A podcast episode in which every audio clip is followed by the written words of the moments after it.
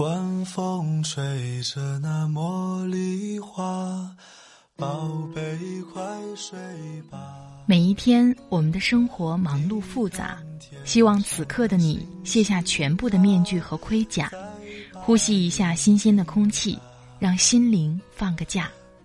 也许我的声音不够动听，但我的心足够真诚，希望能够带给你安静与祥和，在快速的节奏中。缓慢的生活，爱自己，爱人生。我是南方，愿我的声音与你一同成长。我会陪在你的身旁，为你轻轻唱。我会陪在你的身旁，伴你入梦乡。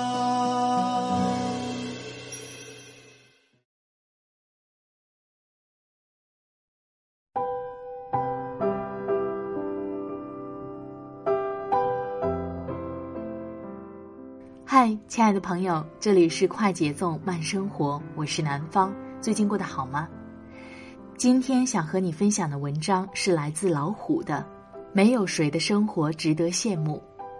在人的一生当中，你最重要的两件事情是什么呢？我想听完这篇文章，我们是不是要想一想，我们未来的目标是否确定了？这样，我们的生活才会围绕着我们的目标而进行，不会过得迷茫。也不会过得没有意义。希望这篇文章可以改变现在正在迷茫的你。听了节目，如果有什么好的想法，欢迎你随时留言给我。我的新浪微博和微信公众账号都是南方 darling 陆宝宝，陆是陆游的陆，宝是宝贝的宝。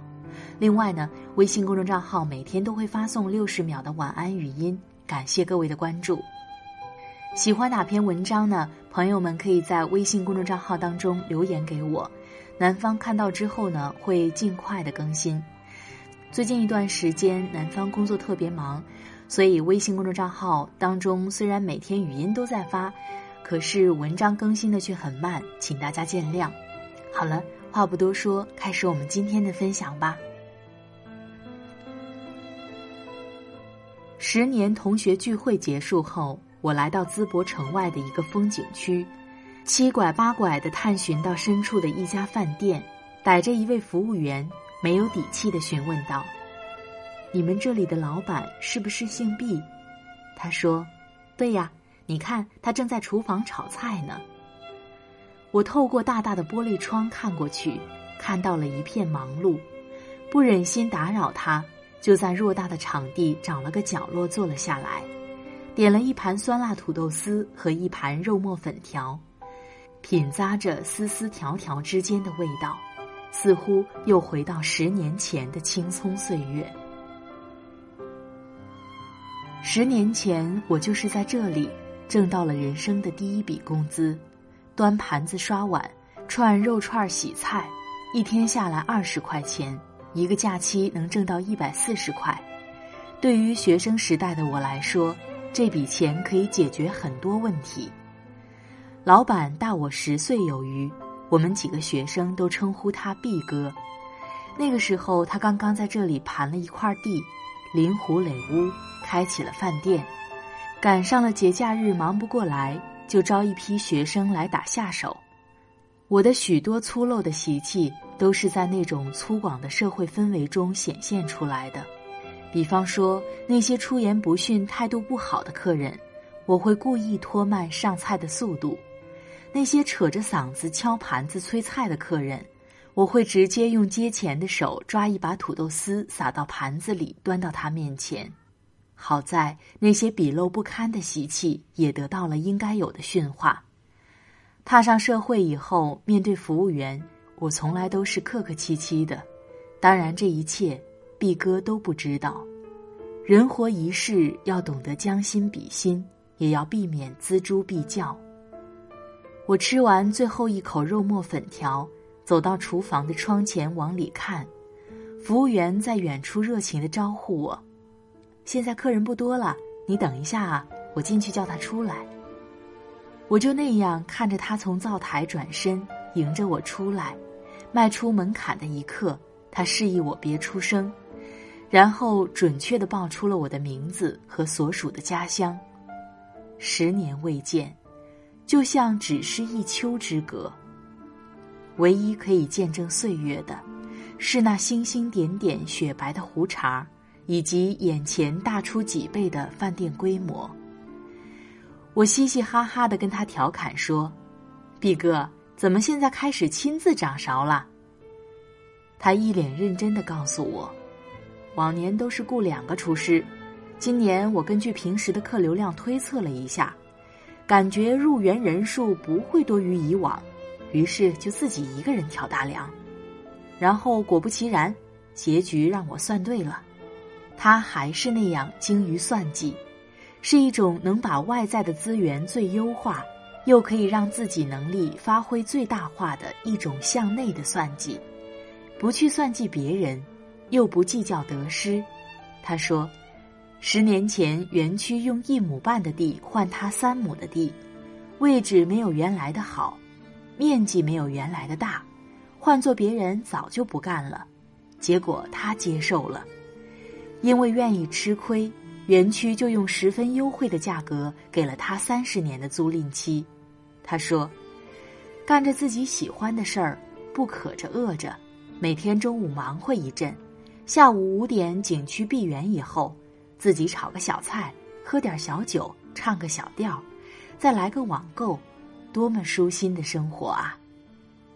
别以为他是贪图享乐、好逸恶劳的人，虽然生活节奏慢，他可从来没让自己闲着。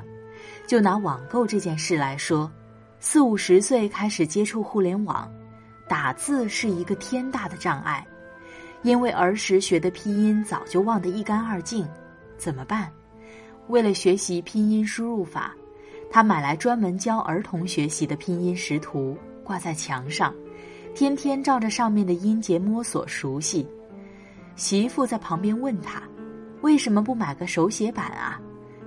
那个多方便快捷。”他声色俱厉地说：“那太丢人了，老头才用那些，我不能堕落到那个地步。”他不失时机地向我炫耀了另一项战绩：我这两天正在学习新技能。过几天就能拿到大货车从业资格证，然后买辆大货车，冬天饭店清闲的时候去运运货。我说：“你的生活都这样令人羡慕了，还那么拼命干什么？”他说：“在别人看来是拼命，在我看来就是享受。许多人都觉得开车累，我却觉得非常舒服。”因为我开饭店，每天站着东奔西走，买菜炒菜，已经把最累的活都干了。当我在车里坐着的时候，那分明就是一种舒坦。而且，开车可以锻炼一个人的反应能力，就像我为什么选择学习拼音打字而不选择手写板一样，主要目的就是让大脑活跃起来，延缓衰老。说白了，人生好歹来一遭。我们不能过得太匆匆，美好的事情那么多，我们要慢慢享受它。也许是怕我以为他说的都是套话空话，他顺手一指，让我看看饭店角落那个玻璃车库里停放的黑色轿车。他说：“你如果能认出那个车是什么牌子的，我就服你。我喜欢开车玩车，车对于我来说就像是我的伙伴。”开车的过程就像是同车交流的过程，那是一种妙不可言的体验。所以，许多人听说我要去开货车的时候，都十分不解，甚至是一脸嘲讽。我才不管那些，人活着是为了自己开心。他活的确实是挺开心的。接下来的一段时间，他领我参观了他的小屋，木质地板，皮质沙发。原木古老的茶桌，墙上挂着一大大的幕布。他提醒我转过头看他的投影仪，这是一个三 D 的投影仪，晚上看个电影感觉超棒啊！我啧啧称赞，眼睛都不够用了。他又拉着我看他的 K 歌系统，环绕音响、点歌台是一应俱全。最重要的，小屋里的一切都是他亲手培育出来的，脚下的地暖，墙壁四周的保温层，一砖一瓦，无不匠心独具。我想到了十年前，我们每天晚上也会睡在他搭建的小屋里，只不过那个小屋应该是他的处女作品。十年看得到一个中年男子的兢兢业业，看得到一个饭店老板的五味人生。他兴致勃勃地继续说道：“这十年来，我一直是忙着挣钱养家，虽然钱不是万能的，但没有钱是万万不能的。”我现在还承包了几亩地，闲着没事儿的时候，开着拖拉机去耕田施肥，吃着自己种的东西就是放心。身体是自己的呀，有个好身体才有资格去花挣的钱。你看别人的婚礼，我不去参加，人家可以继续进行；只有我和媳妇的婚礼，我不去，没法开始。不去羡慕别人过得如何。专心管理好自己的健康和幸福才最重要。说到这儿，他指了指墙壁上自己亲手书写的两行字：“人生两件事，开好饭店，种好地。”多么质朴的生活感悟！我想到，在当下浮华虚荣的氛围中，有多少人触动的迷失了自己，冲动的羡慕着别人。眼中看到的都是别人光彩荣耀的一面，看着别人开始跑步，羡慕别人的健康生活，钟情于他人出国进修，向往他人的自由生活。你觉得自己过的都是操蛋的生活，别人过的生活永远透着一种情操。其实没有谁的生活值得羡慕，选择了不同的路，就像不同的花有不同的花期一样。有的花喜欢在春天盛放，有的花选择在冬天傲立。只要心有芬芳，总有一天会如期绽放。就像台湾著名漫画家吉米说的那样：“一个人总是仰望和羡慕着别人的幸福，一回头却发现自己正被仰望和羡慕着。其实每个人都是幸福的，只是你的幸福常常在别人的眼里。”那么现在，你人生中的两件事是什么呢？这是一篇跟跑步无关的文章，无他，就是想跟你分享一下旅行中遇到的那些人和事。这一个月来，我离开北京，回到山东，和亲朋把酒言欢，和老友故地重逢。当然，跑步不能停。烟台、蓬莱、养马岛、荣成、昆嵛山。淄博、济南都留下了我奔跑的脚印。一场奔跑就是一场旅行，在乎的不是风景，而是共同欣赏风景的那些人。和毕哥分别之后，我也给自己精细了人生的两件事：写好文章，跑好步。十年同学聚会的时候，老同学都说羡慕我的生活，到处游玩还能把钱赚了。我何尝又不羡慕他们的生活？每个人都努力生活，积极向上，每个人都有自己的小幸福。只要对未来怀有憧憬，对当下不浪费虚度，总会迎来令自己羡慕的美好生活。跑步也是一样，每一次迈开脚步，每一次挥洒汗水，都是对自己的现在和未来负责。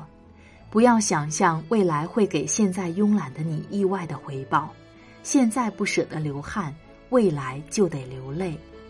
如果爱，请深爱；如果做，就现在。加缪说的没错，对未来真正的慷慨，是把一切都献给现在。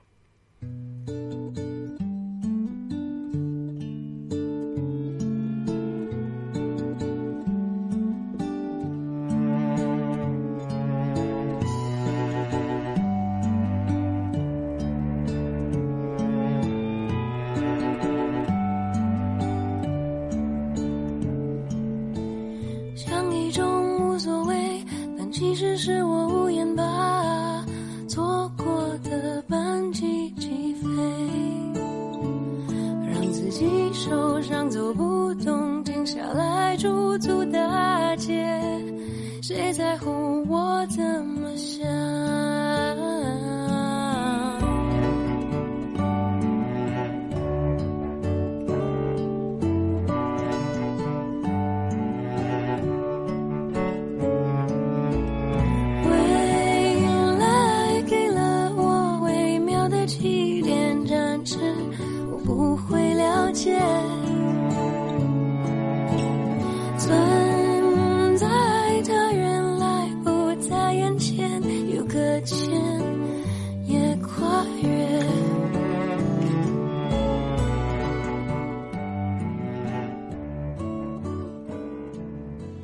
亲爱的朋友们，听了刚才的文章，不知道你有怎样的感受？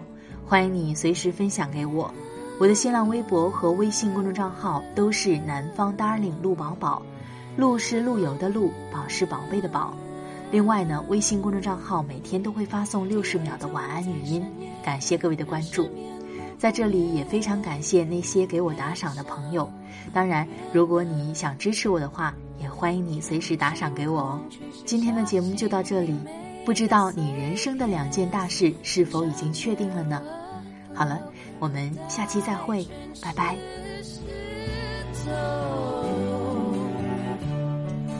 那是拥有，